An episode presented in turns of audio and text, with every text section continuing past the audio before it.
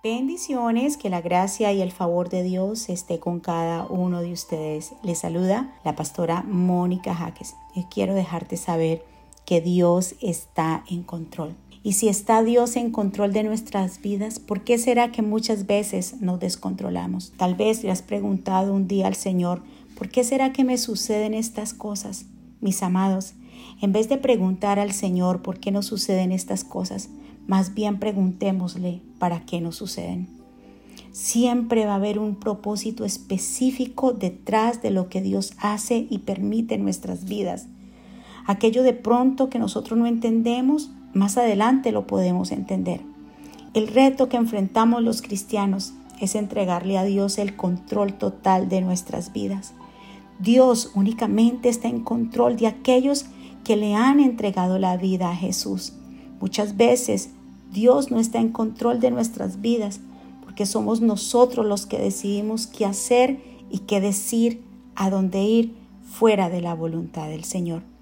Si notamos, el apóstol Pablo puso su vida en las manos de Jesús cuando éste se le apareció, cuando iba camino a Damasco. Y él le dijo, el apóstol Pablo le dijo, Señor, ¿qué quieres que yo haga? Esto está en Hechos capítulo 9, verso 5. Es el primer paso que nosotros tenemos que dar cuando venimos a Jesús. Es buscar su voluntad, la voluntad de Dios en nuestras vidas y someternos a Él de manera incondicional. Una vez que sabemos qué es lo que Dios quiere hacer con nosotros, entonces podemos vivir con la seguridad que todo lo que sucede en nuestra vida va a responder a un propósito divino.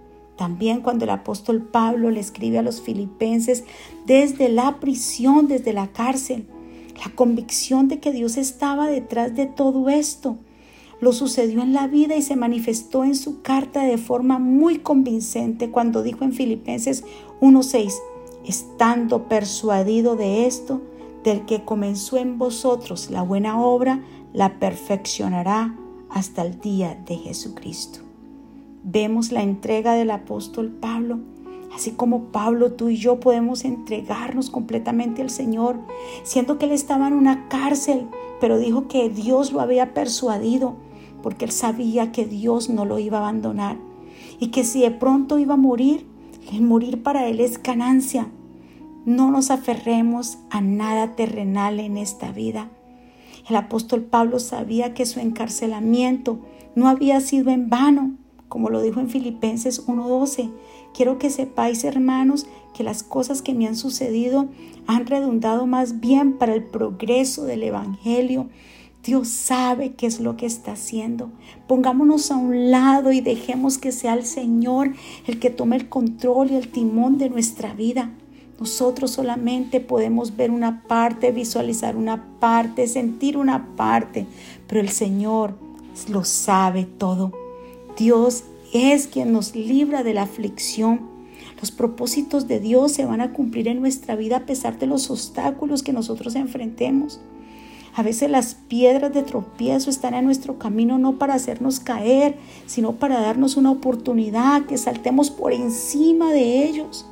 Mucha gente ve las dificultades como una maldición, pero la verdad es que cuando estamos en las manos del Señor, las dificultades no son más que bendiciones encubiertas.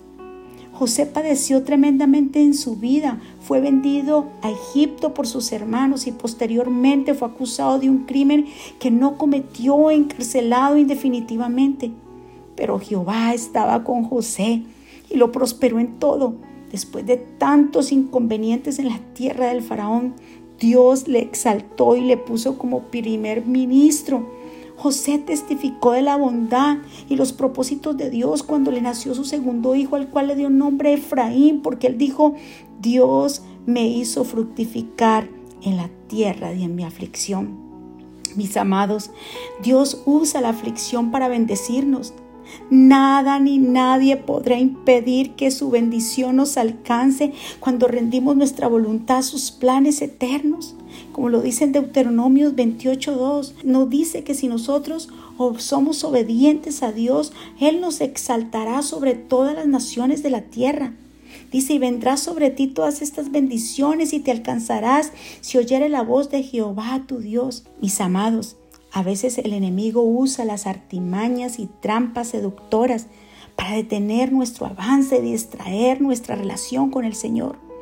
Nosotros tenemos que resistirles firmes en la fe y reconocer que mayor es el que está en nosotros que el que está en el mundo. Cuando el faraón puso comisarios de tributo sobre los hijos de Israel para molestarlos con sus cargas, Dios se encargó de bendecir a su pueblo con gran crecimiento, lo dice en Éxodo 1.12. Dice, pero mientras más los oprimían, tanto más se multiplicaban y crecían, de manera que los egipcios temían a los hijos de Israel. Mis amados, el Señor prometió estar con nosotros todos los días hasta el fin. Su presencia es la promesa de comunión diaria con nosotros.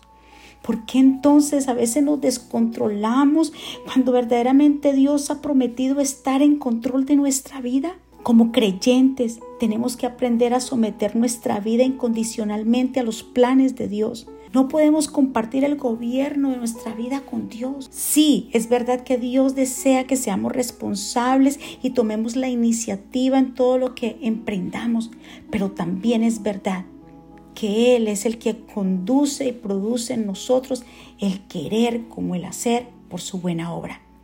El único esfuerzo que trae gran recompensa a nuestra labor es aprender a entregar nuestro destino en las manos de aquel que murió por nosotros y desea lo mejor para nuestras vidas.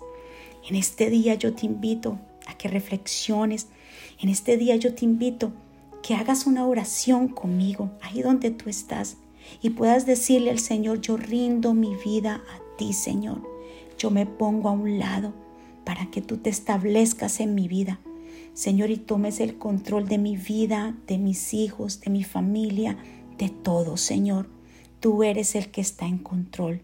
Te doy gracias por este día en el nombre de Jesús. Mis amados, sigan creyendo, sigan avanzando. El Señor va delante de ti. Él no se ha olvidado de lo que te ha prometido. Visualiza todas las cosas que Dios te ha dicho y verás que esos sueños se van a cumplir. Que el Señor me los bendiga y los guarde. Bendiciones.